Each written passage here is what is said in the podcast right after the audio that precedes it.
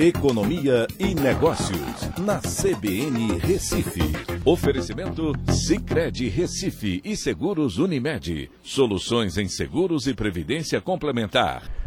Olá, amigos, tudo bem? No podcast de hoje eu vou falar sobre o auxílio combustível, mudança no ICMS e conta de estabilização de preços.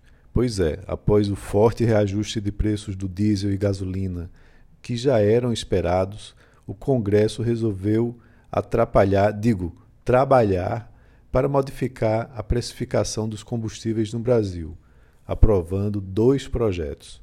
A Petrobras, vale lembrar, que vinha desde 12 de janeiro sem promover os repasses do, do aumento do petróleo aqui no Brasil, resolveu fazer isso ontem, reajustando a gasolina em 18,8% e o diesel em 24,9%.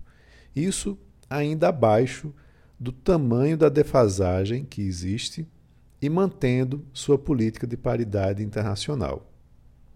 Com isso, o Congresso resolveu acelerar a votação de dois projetos que se propõem a melhorar a situação dos combustíveis. Na Câmara, foi aprovado um projeto que deixa o ICMS nominal e fixo em reais por litro, não mais uma alíquota, deixando de aumentar com o preço do combustível.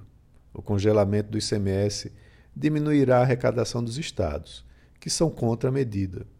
Mas, se os preços caírem, o peso do ICMS será maior, já que agora será fixo.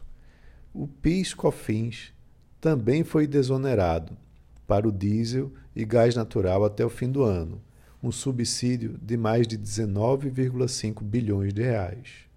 O Senado aprovou um outro projeto que cria o auxílio combustível, atrelado ao Auxílio Brasil, de até 300 reais por mês para taxistas, motoristas e motociclistas de aplicativos. E também outros que comprovem o uso como atividade remunerada e tenham uma renda familiar de até três salários mínimos.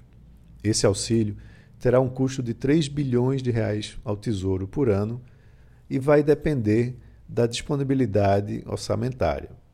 Além disso, ainda está sendo discutido se poderá ser aplicado esse ano por conta da lei das eleições, que impede a implantação de benefícios federais em ano de eleição presidencial. O mais preocupante, porém, é a criação de um programa de estabilização de tarifas onde o Senado propõe alterar a política de precificação da Petrobras, na tentativa de amenizar a oscilação de preços. Essa proposta cria uma banda móvel de variação de preços dos combustíveis. Essas compensações de diferenças de preços nacionais versus internacionais irão suavizar os reajustes ao longo do tempo e o fundo será composto também por royalties e dividendos da Petrobras. Felizmente, retiraram do projeto a ideia errônea de tributar as exportações de petróleo bruto. Mais uma vez, o Congresso insiste num caminho que não vai resolver o problema, trazendo distorções ao mercado.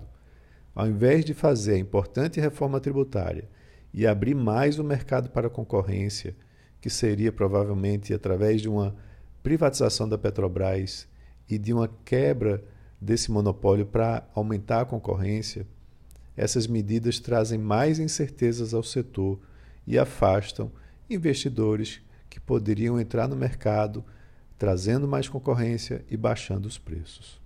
Então é isso. Um abraço a todos e até a próxima.